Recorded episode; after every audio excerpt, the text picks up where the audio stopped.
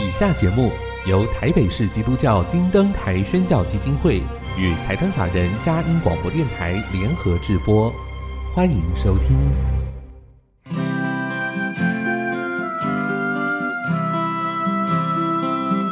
在现代紧凑的生活节奏里，以爱建立和谐的家庭生活，以喜乐专业的态度投入服务，一起营造你我的美丽人生，成为一个快乐又丰富的译文生活家。译文生活家，本节目是由林森南路礼拜堂。社团法人中华民国合家欢协会、佳音广播电台联合制作，欧灵静主持。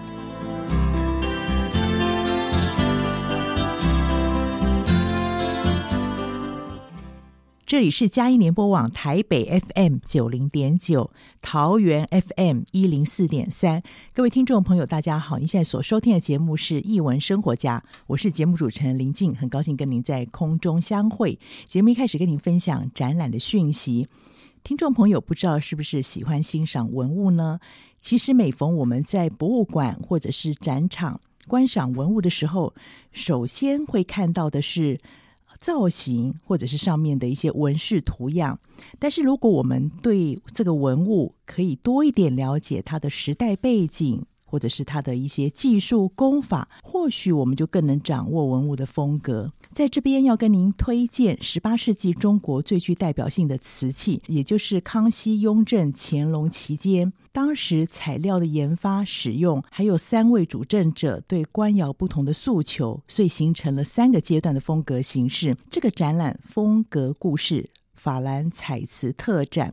正在故宫博物院北院展出，它时间其实由去年开始到今年的十二月三十一号为止，非常难得的机会，推荐给您。风格故事法兰彩瓷特展在故宫博物院北院展出到今年的十二月三十一号为止喜爱文物的朋友们千万不要错过喽。分享完这样的展览之后今天又到了我们好书分享的时间一月过后开始我们的访问。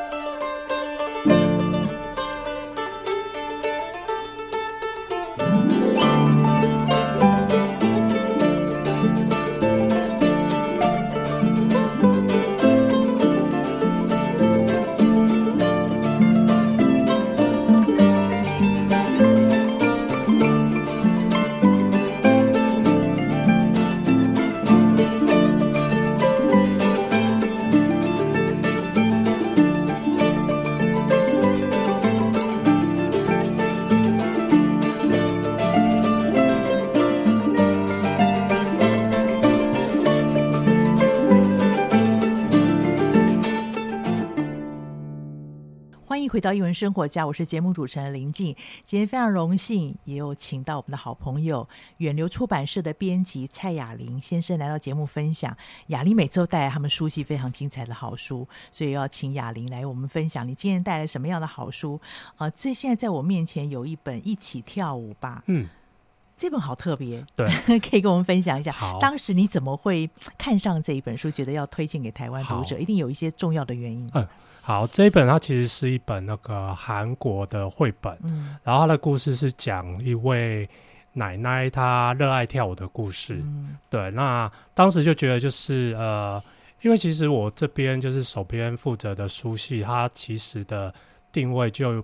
不会把绘本都是定义成童书，或者是专门针对呃给小朋友阅读的书籍。对，对，那刚好就觉得这一本它的它的呃主角是一位奶奶，嗯、然后他的觉得他的那个阅读族群可以再更广，然后跨年龄层哦，对对对，然后也也会想起一些就是家里一些长辈啊，嗯、就是呃自己的妈妈也跟那个书里面的奶奶一样，也很热爱跳舞，是。对，然后就觉得还蛮亲切的，所以才。呃呃，评估之后就觉得，就这个主题还蛮有意思的。对，对。我想现在不管是大家在实际的生活状况，嗯、或者说追剧，会发现年纪大的人其实也开始进入他们自己的金色年华时期。嗯、他可能身体状况还不错，嗯、那甚至他以前没有机会有一些身体的伸展，但他开始加入了一些跳舞的团体，对，对，对，对不对？对。所以这个奶奶，我觉得，哎，这引领风骚，哎，很可爱的一个奶奶。对啊。他故事里面是说，就是奶奶她从年轻的时候就很很喜欢跳舞，啊、对，然后她就是就是今天，因为她书里面是透过一个小女孩的眼、嗯、呃视角看出去，然后故事就是说，这位奶奶就今天就盛装打扮，嗯、然后要要跟亲朋好友举办一场舞会这样子，欸、对，然后她邀来的一些跳舞的表演对象啊，甚至是那个音乐的那个演奏者，都是她年轻时跳舞的朋友这样子，嗯、对，那舞会就是在这样一个。故事之下这样子展开的，哎、欸，这个很可爱。刚刚雅玲有说奶奶哈，嗯、我念一段给大家听。就一开始她说，今天奶奶从衣橱里挑出了一件最漂亮的衣服，因为她和朋友要举办一场舞会。嗯、文字很。单纯对。啊，孩子的口述嘛，对对。对，可是画面是太可爱了。嗯、这个奶奶非常得意，而且她那个她身上穿的就是一个漂亮的花衣服，对对对，然后在整个画面上面这样子很自信、优雅的跳舞而过，连路人都转过来看着她，啊、就，就非要过马路，对对，非要过马路，对，就会很吸睛哎，对对。对，对，所以这样的画面真的是你说难怪会被吸引住啊。嗯、那刚刚也提到说，其实他参加这个舞会的都是他。一些过去一起好的同伴，对，对啊，书里面也有就是回溯一下，就是奶奶年轻的时候是怎么样热爱跳舞啊，啊然后也透过舞蹈去跟他现在爷爷相识这样子，嗯。然后这个奶奶其实刚开始不是那么对那么大胆自信，对对对对，可能刚开始都会有胆怯的时候，对，对，对啊。其实这个就是对应到书籍最后就是小女孩的部分，嗯、因为书里面的小女孩也是一开始也是不敢跳舞，啊、对，然后就是。然后，所以在前头的时候特别提到，就是奶奶第一次跳舞的时候，她也不敢看着对方这样子。是是，对，我我。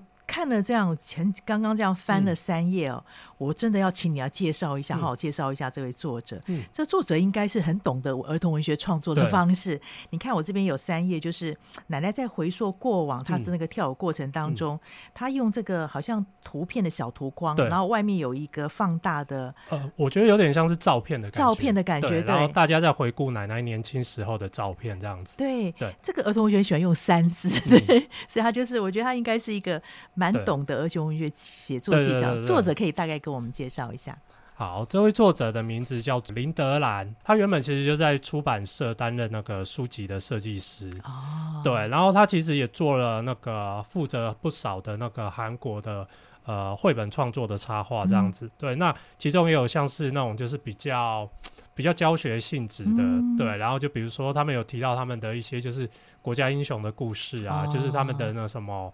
呃，英勇的将领啊，嗯、然后还有一些就是比较生活化的，就是呃呃，再讲一些生活用品可以运用在哪边、嗯。对，所以刚才包含雅玲有说嘛、嗯，那个好的文学作品其实会前后呼应。对，奶奶有一段时间羞涩，会回回溯到那个过往，然后又跟后来小女孩的这个羞涩结合在一起。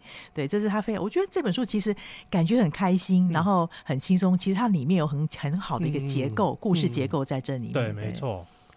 那它图像上面的特色可以跟大家分享一下。我比较特别想提的就是他在那个呃书本中段的时候，就是舞蹈开始的时候，啊、舞会开始的时候，对。然后他那边我觉得他很有意思的是，他是把背景都是背景全几乎都是已经变成白色了，白色了。对，那。反而是聚焦在就是奶奶跟爷爷在跳舞，嗯、那周围会浮现很多小花，对对，对，那就觉得有点像是两个人，就有点像是像蝴蝶一样，在那个花丛里面翩翩飞舞。对。对啊，那这也让我联想到，就是前几年有一部韩剧叫做那个《如蝶翩翩》啊，对对对，对，然后他也是在描写就是那个长者喜欢跳跳舞，跳舞，然后芭蕾舞跟一个那个。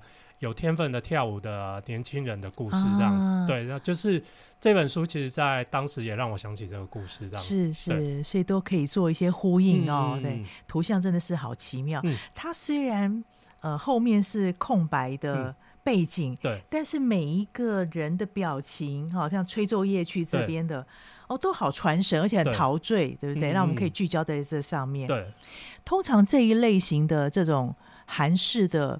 呃，作品你会不会觉得他们有没有什么样的特殊性？我自己会觉得，就是其实我之前就觉得，就是台湾的台湾好像就是出版社比较多拿那个呃英美或者是日本的那个、嗯、呃绘本，绘本，但就是这几年就觉得，就是韩国也有不少的绘本创作者，就是他们的他们的风格很多变，嗯，对，那我就觉得其实还还蛮值得去那个开发跟观察的这样子。韩国这几年。包含在波隆纳奖当中，我发现他们那个韩国急起直追，而且他的创作风格非常多样化哈、嗯，不输欧美。他这几年也是政府完全的支持，对，对，所以我觉得如果我们可以有机会多看一点不同国家的创作，嗯、不管是读者啦、创、嗯、作者，我觉得都是一种很好的滋养跟养分。那这本书除了这个老年人的部分，我觉得可以很多的琢磨之外，嗯、其实还有一个是小女孩的视角，小女孩的部分，对。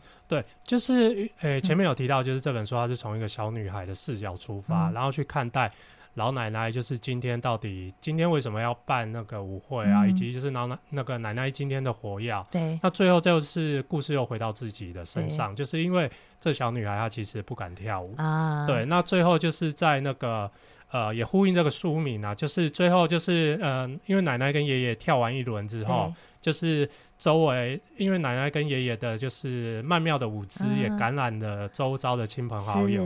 对，那大家也都沉浸在舞蹈当中，嗯，那就只剩这个小女孩，她有一点羞怯，因为她不会跳舞，所以最后才有这个奶奶就是主动就是问出了书名这一句，要不要一起来跳舞啊？对，对我自己觉得这还蛮有意思的。是，对啊，然后会觉得说这本书它其实都是在讲勇敢去呃尝试吧。嗯，对，然后就是。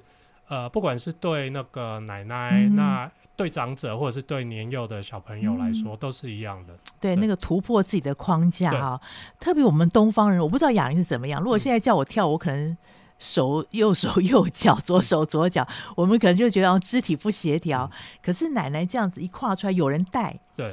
然后跟着一起动，大家都在一起动的时候，去享受的时候，嗯、你反而不是只是关注在自己身上的。因为我会觉得，就是因为这本书它里面的图像啊，就是里面所有的角色都是很，他都是不是专业的舞者，对，不是那种芭蕾舞的明星，对，对不对？对，然后就是可能就是我们生活周遭的亲朋好友、嗯，所以他们在跳舞的时候，也只是就是尽情的扭动身体这样子而已，啊、也不是说要你真的跳得很。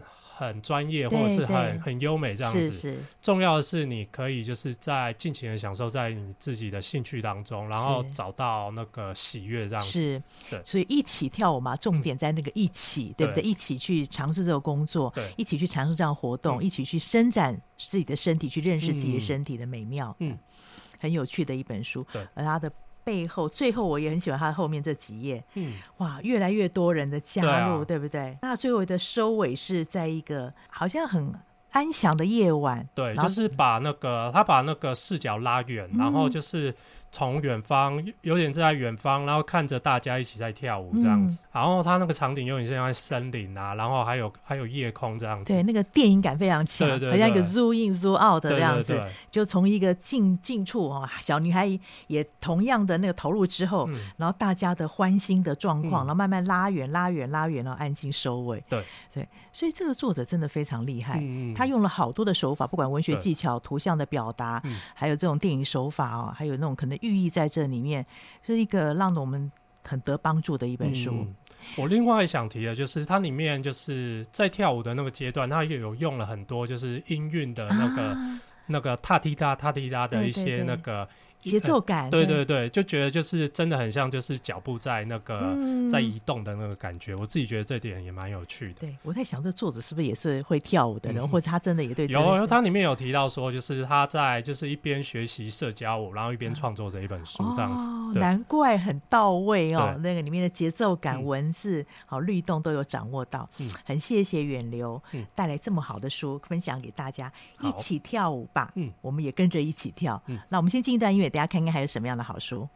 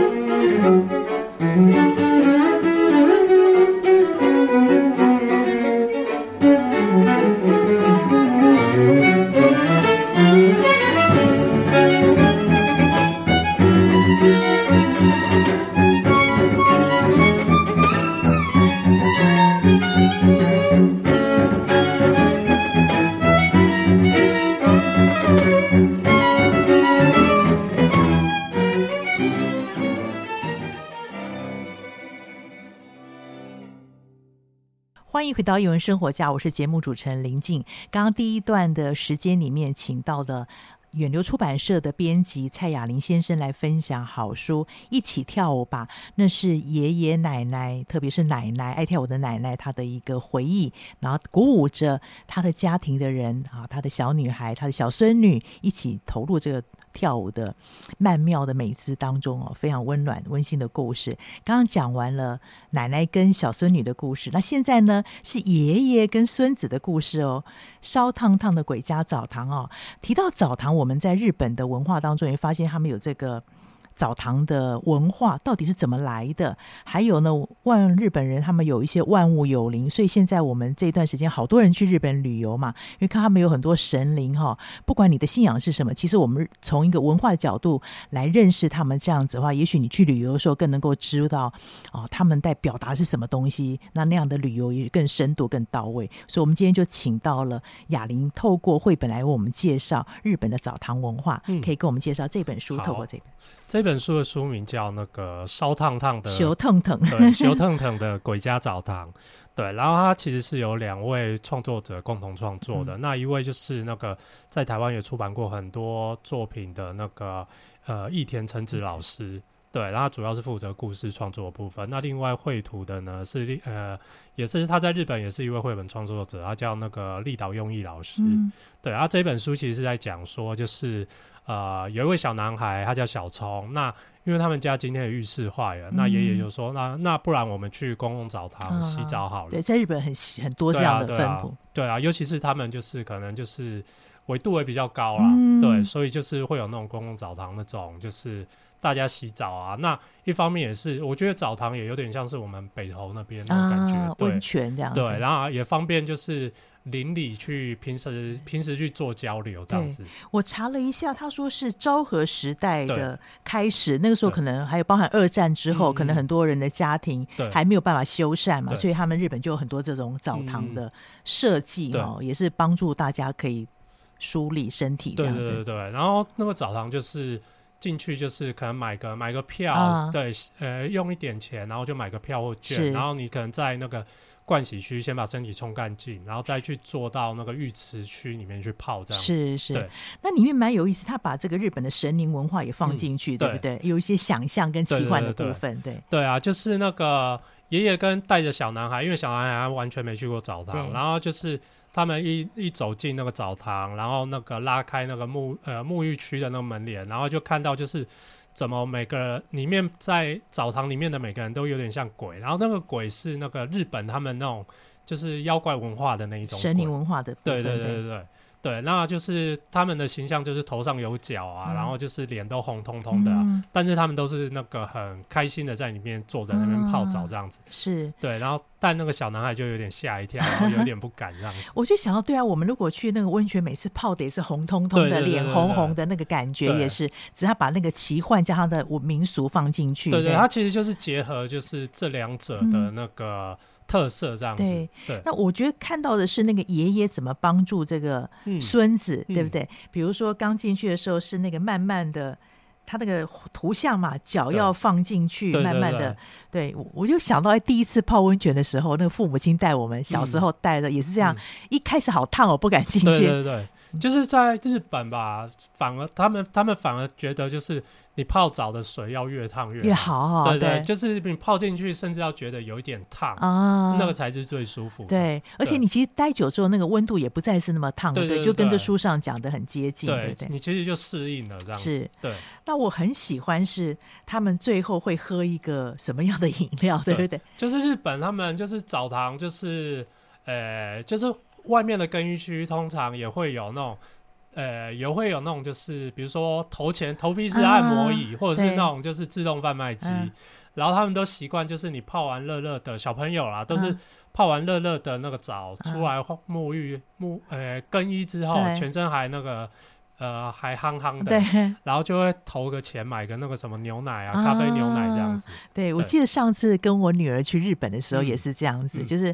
他觉得这是一种仪式感，对。对，要要喝完那个东西才完成一个正式的一个仪式，对对对，有点就是帮那个帮自己降温的 没错没错，对，所以他这个就你看这本还蛮可爱的，嗯、里面呢那个孙子的状况，在他很热的时候，他也觉得跟那个红彤彤的那个神鬼一样哈，然后但是呢，其实他还是会恢复人的形状，对对对对？对，对，对。那其实后来听说这个是一个。彩蛋是吗？对，它其实有藏很多的小细节在里面。嗯、对，那虽然书名叫做《鬼家澡堂》，嗯，但它其实是背后是有寓意的。那但诶、欸，虽然书里面的那个内文没有特别解释，但是其实大家仔细去找，呃，如果有看这本书的话，仔细去找那个背景的一些小细节，就可以发现，就不爆雷，让大家看一看。其实那个澡堂的名称是被写错的，那到底原来该什么字？我们让大家。翻开书去找找看，对对对，日本的作品很喜欢放一些彩蛋，是不是？对，啊、对，我自己觉得这点还蛮有意思的。那有的彩蛋可能是跟剧情有关系，嗯，但有的又只是就是作者自己想加入。啊、对，作者他可能自己有一些那个呃呃生活经验，他想把它加在里面。那这个其实。不会影响到剧情的连贯性，但是你自己如果呃在阅读的时候有发现，会觉得就是好像就知道了一点什么，啊、自己觉得这还蛮有趣的。我比较好奇的是，呃，日本的书籍其实来到台湾还不少，日本的绘本，这本会被雅铃选中的原因是什么？呃，我自己就是过去就还蛮喜欢益田诚子老师这个作品，作品对，对，那加上呃，应该说啦，就是。这一本跟呃、欸、前面介绍的那个一起跳舞吧，嗯、对他们虽然都是呃祖孙的故事，但是呃我自己在挑选的最初最初的出发点完全是不一样的。啊、对，那我会觉得就是呃我自己好像有一段时呃一段时间就会定期做一本，就就是这种类似比较。趣味、欢乐、啊，然后有一点无厘头的那个作品、啊，然后有一点像是自己觉得在做的时候，就是可以嘻嘻哈哈的，然后有一点也那个。调剂心灵的转换一下，对，不对，有时候我们工作压力大了，其实绘本也包含了这样的娱乐性，又当中寓教于乐嘛，对，不对？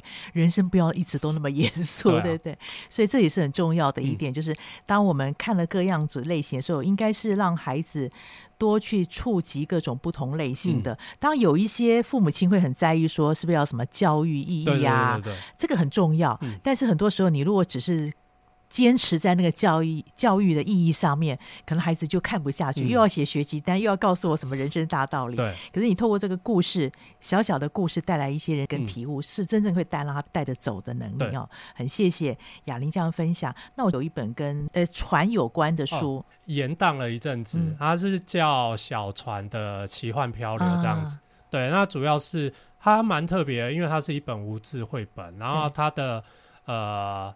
呃，它的颜色整体的用色上也是非常的呃特殊啊，应该这样说，因为它全书都是，就是读读者可能在看的时候会觉得就是黑白的印刷，嗯、然后它它其实书里面没有讲一个字，然后它的故事是在说，就是呃有一艘小纸船在海上漂流，嗯、那它经过了一段就是蛮奇幻的航程，嗯、那最后它会抵达到哪里？哦，对，所以我们可以仔细来。读这本书啊，如果有有书的朋友们，呃，或者是有机会你接触这本书的时候，你可以仔细来看一看无字书有它的魅力在。对对对。过去其实远流也出了几本无字书，其实都很有意思，嗯、就是图像就很强，会讲故事。嗯、这个我记得你也说过，没有文字的时候，它图像的叙事能力就很非常强。对，就是我自己会觉得无字书可能对台湾的读者，他们他们比较陌生的点在于，就是不晓得。因为没有文字，你没有办法找到讲什么。对，应该说你没有办法找到一个依循的、啊、一条依循的路。对，但是小船，我觉得这一本还蛮有意思的，因为你其实就是跟着小船，啊、每个画面就是跟着小船、啊，那看他要开往何方这样子，啊、那以及他在他的旅程会遭遇到什么样的历险。是，对，所以就等于我们把自己。置身在船上面对，跟着小船去旅行的意思，对，对不对？所以我觉得有时候无字书你不用想太多，就跟着那个主要角色，嗯、然后假设你也在那船上的时候，嗯、看看他发生什么事情。然后如果是你，你可能会怎么去处理，怎么去律动这样子。嗯，对，这是这两本好书的分享给大家。呃烧烫烫的鬼家澡堂跟一起跳舞吧，嗯、还有那个小，啊、小船的奇幻漂流。我怎么一直觉得好像那个以前我们读什么奇幻漂流？少年派。当时在取名的时候就觉得，就是这两本，哎，这本跟那个少年派的奇幻漂流有一点类似。对啊，对，因为少年派它其实是在讲一个少年他在海上漂流嘛，对，对，然后最后的故事其实就是看你要如何去解读。对对对，那我觉得小船也有一点这样的成分在，哦、就是因为它是无字书，那它的旅程也是。呃，让读者自己去解读，解读这样，所以我觉得你的书系好特别耶！嗯、你的书系当中不是只是带来欢笑而已，那、嗯、那是基，那是一个基本嘛，嗯、至少要读得下去，嗯、还有很多的寓意在，可是也可以让大家很多的一些思考，嗯、对不对？嗯，其实我自己就是在那个呃呃挑选书籍的时候，其实也是会希望就是不要都只专注在一个主题或是一个类型，嗯、那。呃，因为我觉得就是绘本的世界其实是非常的宽广的，嗯、像是呃，如果去书店的话，你可能翻一般书，一般书他们可能会分成什么心理励志类啊、哎、小说类啊，嗯、或者是什么投资理财、自我成长，对对。可是其实我会觉得说，绘本它其实就把所有的主题都涵盖在里面，里面对。那它没，反而绘本它没有设限任何的主题，是对。那它只是用图像的形式去表现的。对，那所以我自己也会在挑选书籍的时候，也不会去定义说，呃，这个书系一定要出什么样的书，嗯、反而会希望就是让绘本的，就是大门去更加的敞开。对对，小小的绘本世界里有大大的人生，嗯、值得我们去探寻。很谢谢雅玲的分享。那我们先进一段音乐，嗯、等一下看一看还有哪一本精彩的好书要推荐给大家。我们先进一段音乐。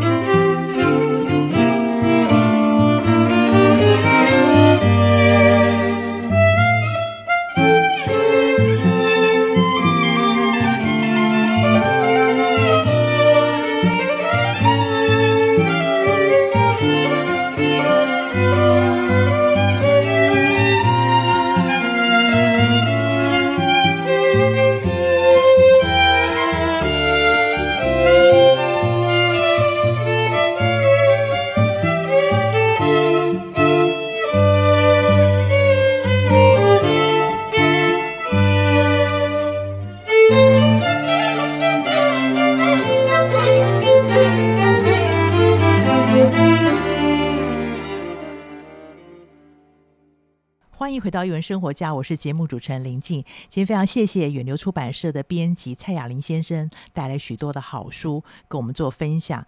那最后呢，这边有一本书非常可爱，而且它兼顾了可以说是奇幻跟现实吧。你会发现啊，真的写得好到位，孩子的那种心情啊，那透过一个小鱼来。做故事的轴线，我们请雅玲做分享。好，那这本书的书名叫做《鱼同学》，嗯，那它的作者叫那个呃，它的作者是就是近年还蛮受关注的那个日本创作者叫岩谷真实子老师，这样子。你们有一本书也是他？对对对，那个之前大概前年出的那个阁楼房间里的捣蛋鬼。对，那这位老师他的创作风格就是很呃很手绘，然后炭笔的那个画风，嗯，但他的。角色都是那种很可爱、非常可爱的。啊、对，那这一本就是呃，故事是讲述就是呃，一只小鱼，然后它每天都要去那个陆地的学校上学。嗯、对，那因为它是鱼嘛，所以它它必须上学的时候就必须要，它要来陆地就必须要做一些繁复的准备。啊、就比如说，它必须要把自己塞在。泡水的那个胶裤里面，然后再戴上那个玻璃玻璃头盔，那里面泡满水，再把手穿出来。嗯、对，然后出门的时候，那个手脚都还要那个擦上那个乳液，防止那个水分散失，这样子。嗯、对，那虽然这么麻烦，但是于那个这位于同学他还是很喜欢上学。嗯、那唯独只有上学有一件事是他很不喜欢的，就是体育课这样子。对，因为大家都会，大家的那个，因为大家都是其他其他动物都是陆地上的动物，嗯、只有它是小鱼，所以它在体育非常的不在行。是，对。我觉得好有趣，就是好像孩子上学那个心情，对对对，对，包含他这个画的非常细致哦。嗯、如果听众朋友你拿到书的话，你可以仔细看他那个细致。孩子在穿衣服，嗯嗯，好像父母亲怎么教孩子那个穿衣服，就会想到我们孩子上学的时候，对啊，没错。那个有时候孩子还没有那么掌握好那生活能自理能力，怎么去被训练，嗯、怎么去穿过那个手的袖子，袖子对不对？对然后上学的状况，然后它是一个非常可爱的学校。其实鱼哦。你如果仔细看这鱼旁边的同学，有猫还是什么，对不对？有肉食性，有蜥蜴，然后有那个有狗狗，没错，还有鸟，已经打破生物界的框架了。对对对，我自己觉得这本还蛮特殊的，就是很多那种呃以动物为主角的拟人化的作品都没有，啊、很少不不太会有人类出现。但是但是这一本它虽然是以动物去拟人化，嗯、但是里面还有那个他们班上就是有各式各样的动物，那还有人类。对，合在一起哦。对，刚才讲没错。我们看到拟人化的世界，动物世界里面，通常都好像很少人类出现。但这边他们是一起共同来学习。比较有趣的就是刚才提到他为什么不喜欢体育课，是因为他身体的状况没办法跑快。对啊，因为他他就是鱼啊，对啊。那书里面就提到他就是在体育课那个，因为今天又是要上体育课，然后他就。他他们，而且又是他最讨厌的那种，就是接力赛跑，嗯、然后就跌倒了 这样子。嗯、对，那他因为跌倒受伤，那那个呃保健室老师就说啊，你今天可以早一点回家。嗯、然后就一个人在家里闷着头想说，最讨厌体育课了。对啊，对，然后真不想上学。就是我觉得其实就是小朋友他们有时候会有这种就是。呃，比方说不想上学或不想做什么的，或某一堂课他讨厌上，对不对？不是自己能力所及的。那可能就我们这些可能已经是大人读者，看起来会觉得这是微不足道的小事，嗯、会觉得说啊，我每天还不是都在上班？对啊。可是其实这对小朋友的世界来说，这个是非常很重要哎。对对对，关键世界对他们是很大的事情，因为他们的世界可能就是。呃，没有没有那么大，然后他们的一点小事对他们来说都是大事。对，而且他这边很可爱，把那个脚不是扭伤吗？啊、肿起来就放大了，对对对，好像一个大萝卜一样，画的好可爱。对啊，很细致。然后他讲很有意思，因为孩子会哭嘛，痛会哭，嗯、他也有流眼泪，啊、只是大家看不到。对，他偷偷的流眼泪。嗯、对，但他因为就是全身穿着那个有点像。呃，金鱼缸的衣服，啊、所以那个他的眼泪就留在那个滴在那个鱼缸水里面，反而看不到这样子。我觉得作者非常贴心的那个转折，嗯、后来朋友来看他这个部分，雅玲要谈谈。对，我想先提的就是于同学他们家，就是如果有书的读者会一定就会发现他们家非常的特别。啊、他们家大概是因为作者作者他的呃创呃画出来的他们家。他的家大概是三层楼，啊、对，那但是你要从你要进到他们家，因为他们是鱼嘛，他们家就是整栋房子都泡在水里。对，对，所以你要去他们家，你要先从外面的楼梯走到三楼，啊，然后再穿潜水装下去里面。啊，对，我觉得这点非常特别。那就是在放学之后，那个因为呃大家都知道鱼同学今天跌倒了嘛，嗯，所以那个人类同学跟蜥蜴同学就来探望他了。嗯，所以他们也是第一次来于同学家，所以他们就是就觉得。哦，怎么要穿潜水衣才能下去？而且要先爬三楼。对对对，就觉得这一点非常的特别。啊、然后他们也觉得，就是于同学他的家非常的奇幻，啊、因为就是整个整个都泡在水里，然后闪闪发光的。啊、对。我觉得有种换位思考，嗯、我们人类就已经很习惯自己在那个地平上面的、嗯、地表上面的世界了。嗯、可是殊不知地底下的世界、海底的世界长什么样子？对，对，也是另一种探险。这个会很满足孩子的好奇心。对啊，就是。呃，我觉得这个作者他厉害，另外一个厉害的地方在于，就是他很会运用那个分镜，嗯，他他的镜头描写的那个能力，我觉得是很强，哦。对，就是里面的一些那个分镜的构图啊，哦、像有一幕就是他们那个几个同学，就是第一次穿上呃潜水装，要跟着于同学来到他的房间，啊，啊，就是有点像是我自己觉得虽然是潜在水里，但是那个画面有点像是。太空人没有无重力漂浮在那个空中的那种感觉，啊、对，然后整个那个场景有没有空间感非常强？对啊，然后里面的那个水草在那边摇曳，然后就是加上那个屋顶透下来的光很、啊、很明亮，自己觉得这这个是。蛮美的一个构图，这样子，而且这边可以看到那个于同学的表情非常得意，因为这边是他的世界。对对对，然后两个同学可能有点紧张，有没有？接下来不知道发生什么事情。然后都有都都那个在到处东张西望。对对，好有趣。他真的把那个表情哈很会描绘这样子。然后当然后来就是他们也送了他一个礼物，对不对？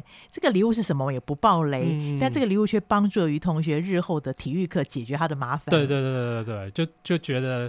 呃，这一点很有趣。然后那个这本我自己也觉得，就是跟之前的那个阁楼房间里的捣蛋鬼一样，就是他们结尾都是短短的一个画面，嗯、然后就是那个画面就静止在那边。嗯，但是那个画面你就可以，就是很有余韵的一个画面，这样子。对，所以很会掌握这个镜头技巧来绘画的创作者真的非常厉害哈。让你刚才提到那个。整个时间好像就停在那个地方。嗯，这本书非常可爱。当时你自己最受它吸引的地方是什么？当然，第一个就是很可爱啊。对，对啊，然后再来就是我自己会觉得，就是这一本跟那个前面提到那个阁楼房间里的捣蛋鬼，嗯、它其实是虽然它的剧情没有关联，嗯、但是我觉得它有一点那种互相呼应的味道。对，就是我会觉得阁楼房间里的捣蛋鬼，它比较是。呃，传递就是那种沉重，然后比较有一点那个呃旧旧，然后古老的那个氛围。嗯、对，对，那阁楼房间里的捣蛋鬼有点像是晚上。嗯、那这一本我自己会把它解读成就是白天的作品。啊、对，那它虽然也是用呃同样的创作的笔法，嗯、但是它呈现的感觉反而是那种轻巧、轻柔，然后缤纷，然后有一种那种日系的透明感的那种感觉。啊、是对，那我觉得这两本就是。都非常的有趣，有趣。他的书名就很有趣，于同学。对，对，所以让你看，哎，到底发生什么事情？然后绘画方式也非常细致。刚刚提到那个轻盈感，嗯，因为鱼在水中是非常自在的，对对对。也提到了这个孩子成长过程当中的一些心情，不管是他的上学心情，他适应环境的心情，还有友谊之间的互动，同才的帮助，同才的帮助，对，这对孩子成长讲是非常重要的一个部分啊。你会怎么建议？父母亲或者老师带孩子读这一本，我觉得这一本其实它还蛮适合，就是可能就是呃低年级或者是中年级的那个孩子，嗯、他们可能就是可能刚进到小学没多久，嗯、那可能对那个学校的一些呃生活啊，或者是自己一些自己一定会有那个不适应或者是不适应上面的担忧，对对对。对可能有的人真的不喜欢数学课，不一定是体育课。嗯、有人不喜欢数学课，有人不会背国文。对对，对啊。但是你可以同学透过同学之间的互相帮助，嗯、就是呃，可能我我会我会国文，我我可以我可以教你。对，对，那你如果你会数学，你教我，嗯、互相帮忙。对对对，然后。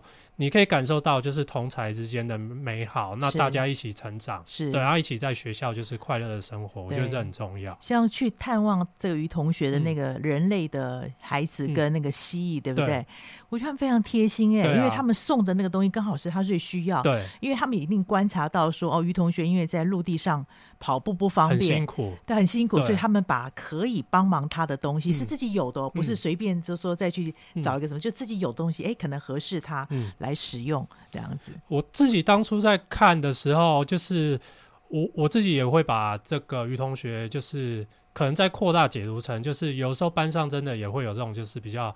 生活面比较不方便的同学，对，对，对啊，那大家也可以就是透过那个帮助，嗯、那就是给予他需要的支持，那让他就是不会觉得上学对他来说是一件难事，反而就是跟于同学一样，就是热爱在学校跟同学相处啊，一起吃营养午餐。对，讲的真好。也许我们孩子班上都会有这个。嗯身体或心理有些不方便的同学，他可能很困难。对他来讲，我们觉得没什么，可对他来讲就是有一种困难，没办法跨过去那个坎。但是如果可以协助他，我相信对现在的孩子来讲，啊，你也是一个很大的一个帮助跟礼物。对啊，因为我觉得就是。尤其这个又是成长之间很重要的一个阶段，就是让他们知道，不是只有一个人自己一个人在努力，没错。对，那你周围的朋友也都会帮助你。是，有时候反而是一个礼物诶。像刚刚，如果不是这于同学，我想那两个人，那个人类孩子跟蜥蜴没有机会到那么特别的一个居所去。对。探索，很谢谢雅玲这么精彩，带来这么多的好书，嗯、跟大家做分享，也期待有机会再来分享你的好书。好嗯，听众朋友，谢谢你今天收听我们首播在电台。那过几天之后，你可以上我们嘉音联播网点选下载区，今天所有访谈连接都在这上面，可以分享给您海内外或者中南部的朋友，特别要学习繁体中文的远流的书是你们好很好的选择。那或者 Pocket 上面也有哦。谢谢你今天收听，欢迎下周同一时间再会。